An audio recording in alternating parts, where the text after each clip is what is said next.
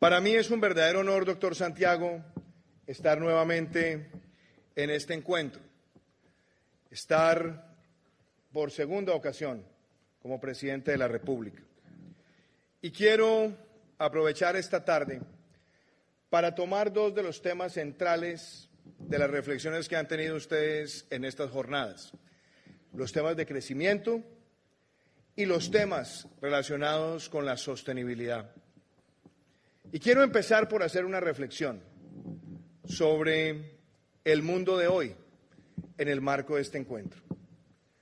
Nunca antes la humanidad había estado abocada a tantos y rápidos cambios tecnológicos como los que estamos viviendo hoy en día. Hoy estamos en medio de una cuarta revolución industrial a nivel mundial, donde la inteligencia artificial está generando cambios en industrias tradicionales, en profesiones tradicionales, y está generando amenazas en algunos lugares y está generando retos en lo laboral, en lo social. Estamos también ante un cambio brutal y exponencial que viene derivado del Internet de las Cosas y las redes de alta tecnología. Estamos viendo cómo, según la propia frase de Winston Churchill, los imperios del futuro serán imperios de la mente. Y estamos viendo cómo son cada vez más grandes las brechas entre los países que consolidan su base económica en las industrias de valor agregado tecnológico y las que siguen en las economías tradicionales. Bajo ese entendido, el reto para los países en desarrollo son mucho más grandes, porque hoy en el mundo hay más de 1.500 millones de personas que no tienen el servicio de energía. Tenemos más de 500 millones de personas en el planeta que no tienen la calidad adecuada en los servicios de agua, haciendo más difícil la forma en la que se enfrentan las enfermedades transmisibles. Y estamos también ante una tremenda realidad, y es que la informalidad laboral en el mundo en desarrollo llama con preocupación a ver la insostenibilidad de sistemas pensionales, entre otras cosas. Por eso, en estos momentos de cambio, lo importante es preguntarnos cómo está Colombia, para dónde va Colombia y cuáles son las señales correctas que tiene nuestro país. Colombia hoy podría perfectamente mirar este escenario bajo el prisma de ese famoso escritor y visionario en innovación japonés Kenichi Omae. Hay que pensar globalmente y hay que actuar localmente. Por eso, el verdadero llamado que tenemos que hacer en Colombia de manera estructural es a combinar dos términos, crecimiento con equidad.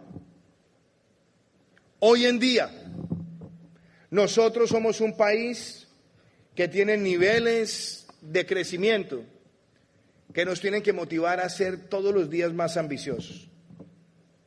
Y la razón es muy elemental. Si ya entramos a la OCDE y el promedio de ingreso per cápita en la OCDE es superior a los 30 mil dólares y tenemos un ingreso per cápita nosotros inferior a los 8 mil dólares, ¿cuánto nos va a tardar llegar a esos niveles de ingreso para realmente ser y parecer verdaderos miembros de ese grupo? Yo no me canso de decirlo. Nos tardaría 100 años creciendo al 1% o nos tardaría 20 años creciendo al 7%. Por esa razón no puede haber duda alguna que la tarea que tenemos que abordar es poner esta economía a crecer por encima del 4 y del 5%. Pero eso no ocurre de la noche a la mañana, ni ocurre solamente en un acuerdo de voluntades políticas. Necesita señales claras y contundentes. Y es por eso que en estos 10 meses de gobierno hemos puesto el emprendimiento como el centro de la discusión cuando queremos hablar de crecimientos superiores al 4, el 5 o el 6%. ¿Y cómo se hace eso? Empecemos primero por reflexionar qué es lo que no se debe hacer. Hace muy poco, en una discusión sobre Latinoamérica, le escuchaba a uno de los grandes economistas regionales decir que el gran drama del sector privado en América Latina es que ha estado en los últimos 20 años prisionero de dos grandes conceptos. Por un lado, el populismo y la demagogia, que trata siempre de ver al sector privado como una especie de motor dinamizador de la lucha de clases y se ve la estigmatización permanente de la micro, pequeña, mediana y gran empresa y se trata de utilizar de manera oportunista el señalamiento de ver al empresario bajo el término rico y tratar de enfrentarlo con la clase trabajadora y por esa vía tratar de demoler cualquier aspiración de tener un sistema económico de libre mercado. Y el otro drama que señalaba ese célebre economista tiene que ver con las políticas públicas que son vergonzantes frente al sector privado y que siempre están llamadas a ver al sector privado es como una fuente de ingresos fiscales y no como un verdadero dinamizador de equidad y de transformación social. Por eso, apreciados amigos, yo quiero hoy ratificar que frente a esos dos prismas que le han hecho tanto daño a la región, nosotros sí tenemos una visión clara y no es vergonzante Necesitamos apostarle a que este país tenga un sector privado vibrante, trabajador, dinámico en el marco de una economía de mercado y no vamos a claudicar jamás en poner en el centro de la recuperación económica la defensa irrestricta del sector privado, porque el éxito del sector privado es el éxito de una sociedad que quiere cerrar las brechas como lo aspiramos nosotros en Colombia.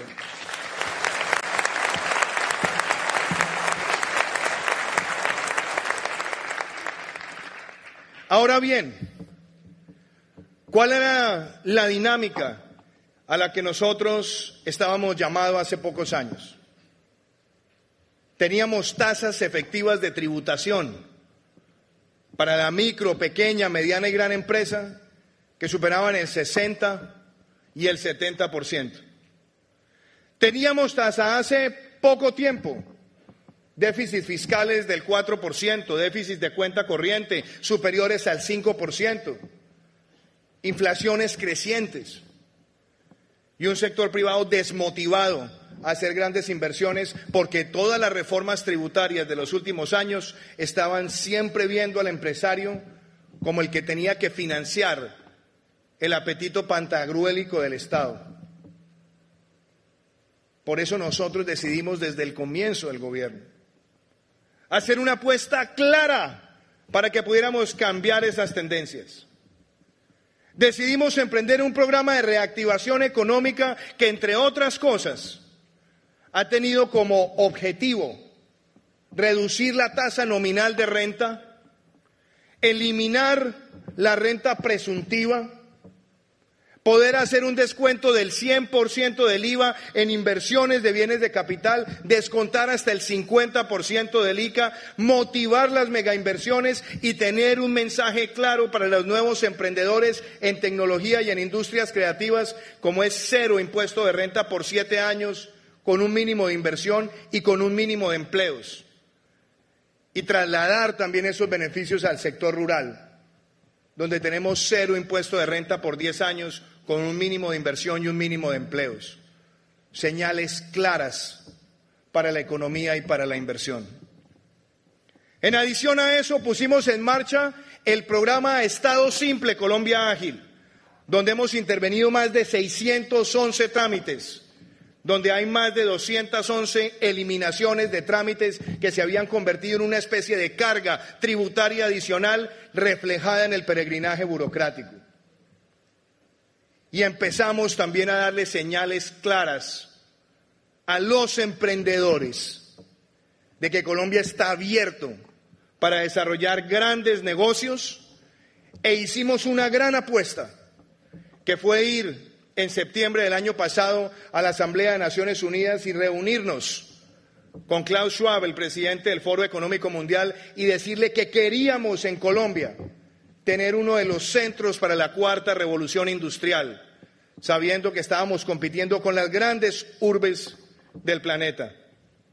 Hoy les puedo decir que nueve meses después, acá en Colombia, en Medellín, tenemos uno de los cinco centros para la cuarta revolución industrial en el marco del Foro Económico Mundial destinados al Internet de las Cosas, a la inteligencia artificial y a las tecnologías blockchain. Otra demostración de las transformaciones que están ocurriendo en Colombia.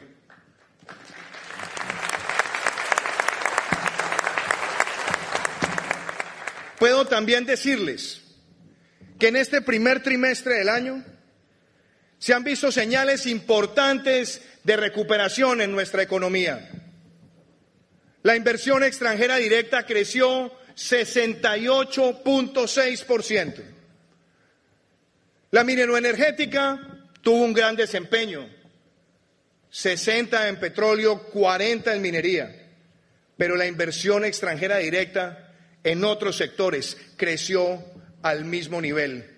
Y la más importante de todas, la inversión extranjera directa en manufactura creció al 301%, superando los 500 millones de dólares.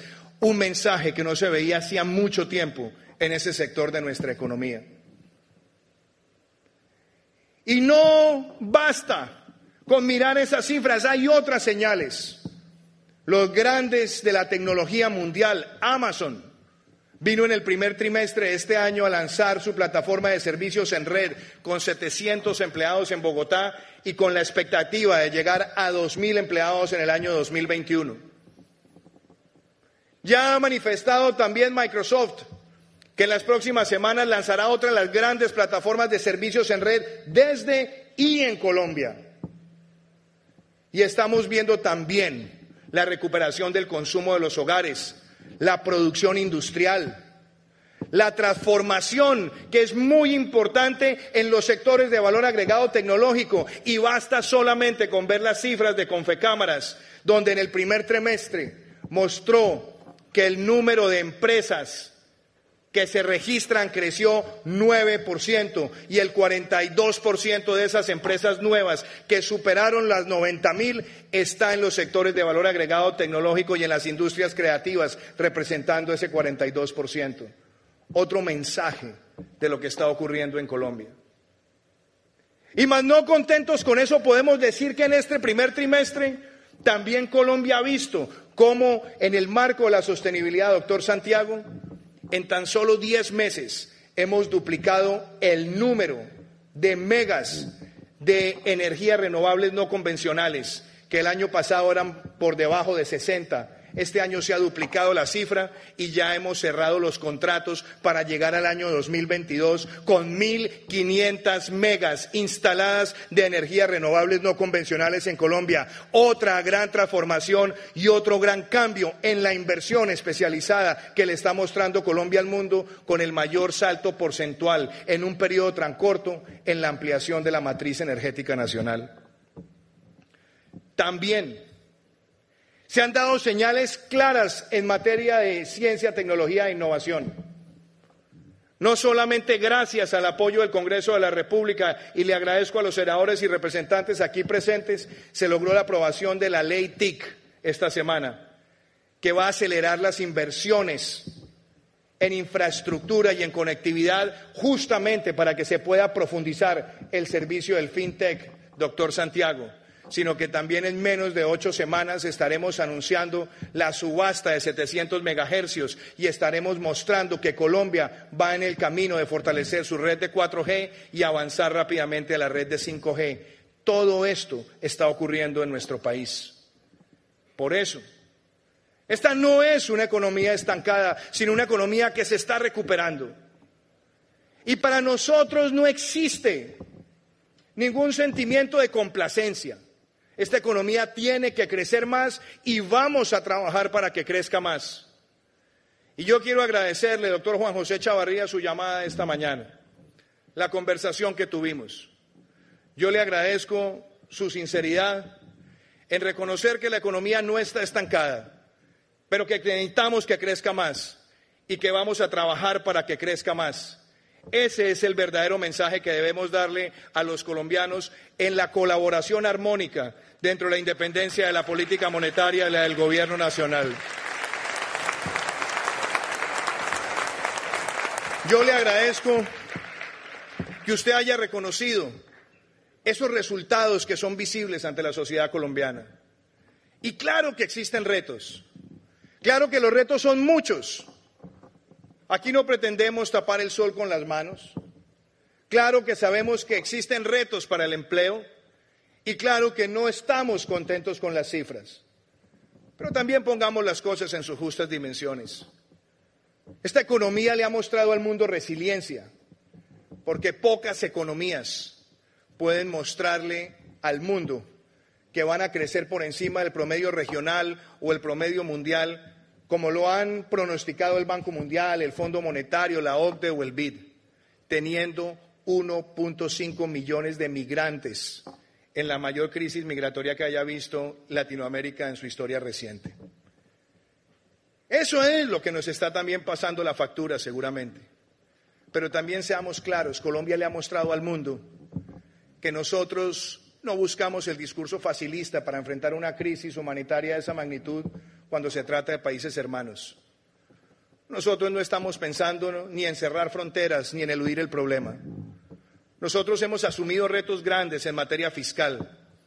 Hemos asumido retos que nos comprometen en más de mil millones de dólares por año mientras la generosidad mundial llega a los 30 millones. Pero lo hemos hecho porque es lo correcto.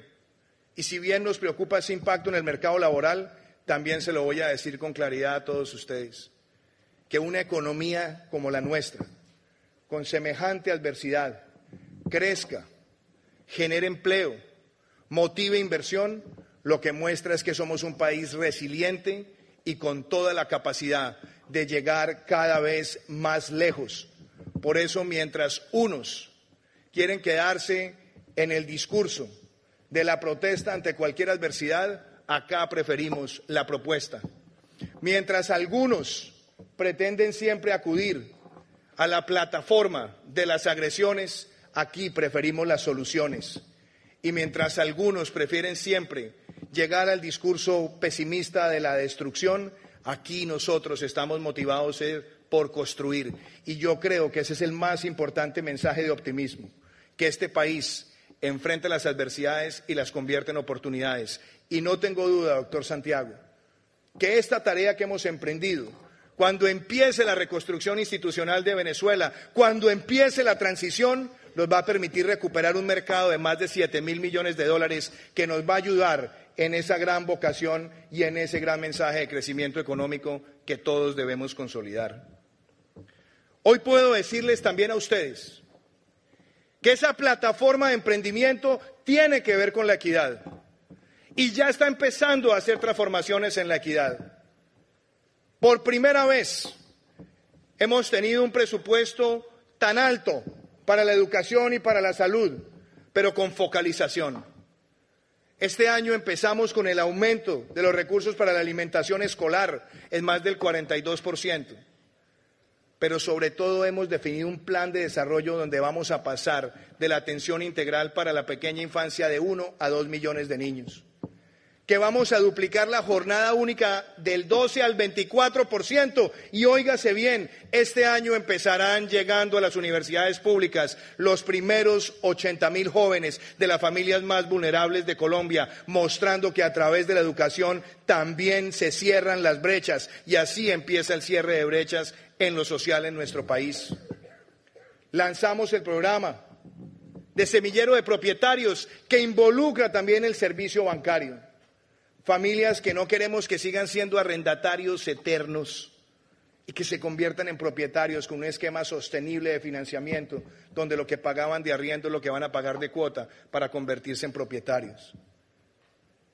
Hemos lanzado en el sistema rural, con el apoyo del Banco Agrario, doctor Francisco, un esquema de agricultura por contrato para que los pequeños productores puedan vender en un contrato a precio y a término fijo sus productos de manera sostenible incorporándole a través del Banco Agrario, doctor Santiago, la tasa más barata que tenemos en el mercado, DTF menos uno, y acompañándolo con un esquema de microseguros, donde hemos apalancado más de 80 mil millones de pesos. Esas también son realizaciones en términos de equidad. Y entonces ustedes se preguntarán, en este esquema de emprendimiento y equidad, ¿dónde entra a jugar un papel el sector financiero? Y aquí quiero mandar mensajes claros.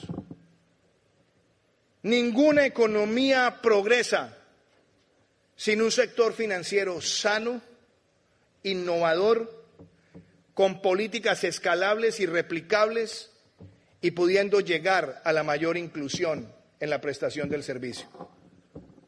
Yo no tengo la menor duda que aquí tienen un gobierno dispuesto a trabajar con ustedes para que logremos ese pacto de la inclusión financiera. Y ese pacto empieza por poder llegar con la mayor cobertura de servicio a las zonas rurales de nuestro país, a las grandes comunidades que tenemos en la periferia de nuestro país, que podamos adoptar medidas para que muchos de los que han estado reportados por incumplimiento por pocos montos a redes de telefonía no queden marginados de entrar al sistema financiero. Que nosotros podamos llevar las plataformas móviles. Y lo asumo hoy como un reto, doctor Santiago. Queremos sacar adelante desde el gobierno un documento COMPES de política pública que integre dos propósitos, la inclusión financiera y la educación financiera, para que esta sea una política pública que se pueda irrigar en todo el territorio. Las dos herramientas van de la mano. Hace pocas semanas, cuando nos visitó el primer ministro de Corea, conversábamos de cuáles habían sido los grandes pilares de la transformación económica y social coreana. Y me decía el primer ministro que uno de los elementos más importantes fue haber avanzado en la educación financiera. Que no significa educación para la banca, como lo han tratado de satanizar algunos cuando este debate llega al marco de las políticas públicas, sino es poder enseñarle a un niño qué significa el ahorro, cómo se ahorra, cómo se invierte, en qué se invierte, cuáles son las distintas herramientas en la sociedad para invertir. Y eso generó en Corea un aumento significativo del ahorro de los hogares. Eso no trae beneficios inmediatos, pero aquí no estamos gobernando para la próxima elección, sino para la próxima generación. Y eso significa que la apuesta por la educación financiera es para que en este país los ciudadanos tengan una mejor conciencia del uso de los recursos y que tengamos una mejor cultura de ahorro. También quiero decirle, doctor Santiago, que en lo que tiene que ver con los servicios de FinTech, aquí estamos listos para avanzar. Y yo le agradezco, doctor Juan Carlos Mora, que usted me acompañó en Medellín al lanzamiento del Centro de la Cuarta Revolución Industrial, porque queremos que temas como el Internet de las Cosas y la inteligencia artificial que se van a plantear allá y también las tecnologías de seguridad y encriptación, blockchain, nos sirvan para que este sector sea uno de los importantes usuarios de ese centro, que podamos pensar en la regulación inteligente. Superintendente Castaño, ese vínculo es importantísimo, porque ya nos estamos dando cuenta que la decisión que se adoptó de tener ese esquema de sandbox regulatorio está abriendo el apetito para que lleguen nuevos operadores y nuevos competidores en el país. ¿Que nos trae retos? Sí, pero que también nos pueden llevar a que a través de plataformas digitales ampliemos la cobertura de servicios financieros y por esa vía vayamos dándole cabida a la inclusión. Por eso quiero también decirle hoy, doctor Santiago, que en la visita que hicimos a Silicon Valley encontramos mucho interés y se suscribieron memorandos de entendimiento entre los grandes de la tecnología y el gobierno colombiano para que tengamos acceso a las más importantes plataformas para monitorear los riesgos de ciberseguridad y la ciberseguridad será una de las herramientas más importantes que adoptaremos para fortalecer la inclusión financiera en nuestro país y generar confianza por parte de la ciudadanía. Y no puedo dejar de mencionar dos temas. Uno que tiene que ver claramente con el desarrollo de los mercados de capitales. Estará por concluir ya la misión de mercados de capitales y esperamos en el próximo semestre empezar rápidamente su implementación con una regulación más inteligente, más moderna, mejor focalizada y que nos permita a nosotros tener más capacidad de inversión y más capacidad de movilización de recursos privados para los grandes proyectos. Entre otras cosas, de la mano con una decisión que logró nuestro gobierno, que fue desentrabar el 70% de los proyectos de cuarta generación de infraestructura que hoy ya están en ejecución y que están generando próximamente más de 80 mil empleos. Otro de los puntos que toqué el año pasado, que hoy es una realidad, doctor Santiago. Y déjenme cerrar con lo siguiente. Hay temas de coyuntura que yo quisiera abordar esta tarde. Yo quiero hacer una reflexión como colombiano. Nosotros tenemos hoy una sociedad que tristemente ha visto crecer en los últimos años el área sembrada de cultivos ilícitos y por supuesto eso nos trae a nosotros enormes retos. Pero no podemos desconocer que también tristemente esta es una sociedad que se ha visto afectada por el crecimiento del consumo y el crecimiento del microtráfico. Recorriendo los rincones de Colombia, familias vulnerables. Me han mostrado cómo sus hijos cuando caen en esa tragedia, la drogadicción, prácticamente no encuentran una salida fácil. Y en un país donde tenemos tantos retos en materia de pobreza, no podemos ser indiferentes ante el fenómeno del microtráfico, ni mucho menos ante la perversión que muchos quieren lograr, induciendo a través de la droga a muchos niños hacia la criminalidad. Por eso, como presidente, decidí sacar adelante el decreto que nos permite a nosotros incautar en el espacio público las drogas que muchas veces son utilizadas por los jíbaros sobre, el pretexto de la dosis personal para esconder en los parques su provisión mientras van contaminando ambientes escolares y los ambientes de la familia colombiana. Presentamos ese decreto y en lo que va corrido en nuestro gobierno Hemos recuperado más de 18 mil parques y, decenas de miles de entornos escolares.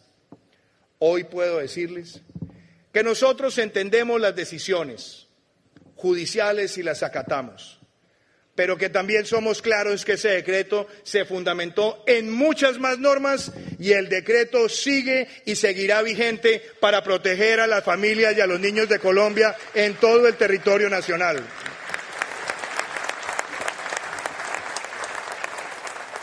Es además una medida que no busca criminalizar al consumidor.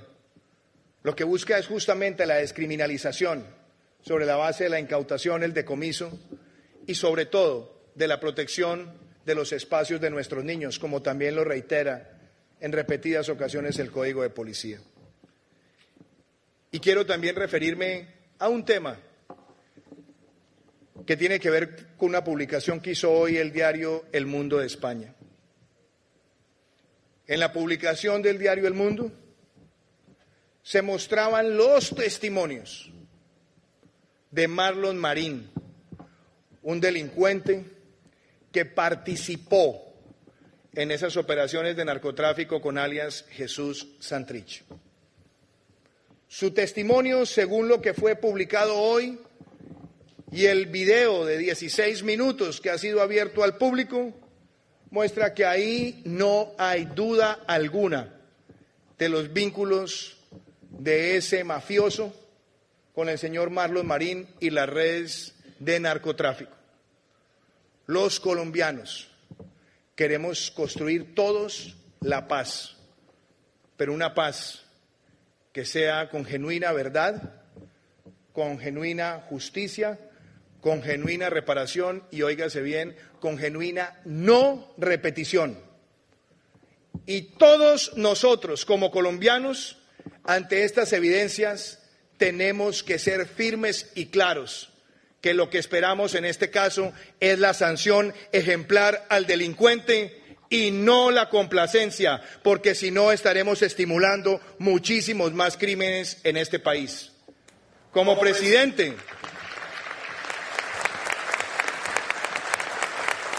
interpreto estas realidades y expreso mis sentimientos con respeto a todas las autoridades. Pero también quiero ser claro, aquí no vamos a descansar ni un solo segundo para enfrentar cualquier forma de criminalidad y cualquier forma de reincidencia. Quería hacer esas referencias de coyuntura y decirle, doctor Santiago, que con estos compromisos que le he planteado, ese documento de política pública, de inclusión financiera y de educación financiera, ponernos una tarea periódica para estar viendo todos los avances, entendiendo que esta es una tarea transversal y que requiere el esfuerzo de todos. Y que también requiere de parte de la banca un esfuerzo en creatividad y en innovación. Y lo voy a decir también, en estar dispuestos a tomar riesgos para llegar a esa base de la pirámide que está carcomida, mucha de ella, por el crédito gota a gota de parte del gobierno, estaremos listos a ayudar y ya tenemos experiencias para mostrar con el Banco Agrario. Y créame que mi mayor deseo es que la construcción de equidad en nuestro país también se consolide con la formalización y con el acceso al crédito de la población de Colombia. Mi mensaje a todos ustedes es que veo en esta industria una de esas grandes protagonistas de la cuarta revolución industrial. Por eso nuestro deseo es que entendiendo las necesidades del mercado laboral en la aplicación de tecnología para el sector, tengamos más programadores y más analistas de datos integrados. Estamos cortos en cerca de 150 mil, como lo dicen los grandes actores del sector de tecnología. Pero también puedo decirles que hemos iniciado el camino para resolverlo con un SENA que va a estar trabajando en esa duplicación de la jornada única para que en los últimos tres años del bachillerato tengamos de cara al año 2022 600 mil jóvenes que se gradúen en una mano con el título de bachiller y en la otra mano con el título de técnico, ofreciendo entre los servicios de capacitación el de programación y también el de análisis integrado de datos que será una de las formas como le daremos a Colombia competitividad en el fintech y ser una de las grandes capitales del fintech de Latinoamérica. Con todo eso, apreciados amigos, doctor Santiago, doctor Juan Carlos, alcalde, doctor Cristian, gracias y quiero que ustedes sepan que soy consciente de las múltiples amenazas populistas que se ciernen sobre la economía de mercado. Es una enfermedad no solamente que se vive en Latinoamérica, sino en muchos países. Y la mejor forma de derrotar eso es con un sector privado que muestra que se puede crecer con equidad y que puede desarrollar los productos para llegar a la base de la pirámide en el marco de una economía de mercado. Muchísimas gracias.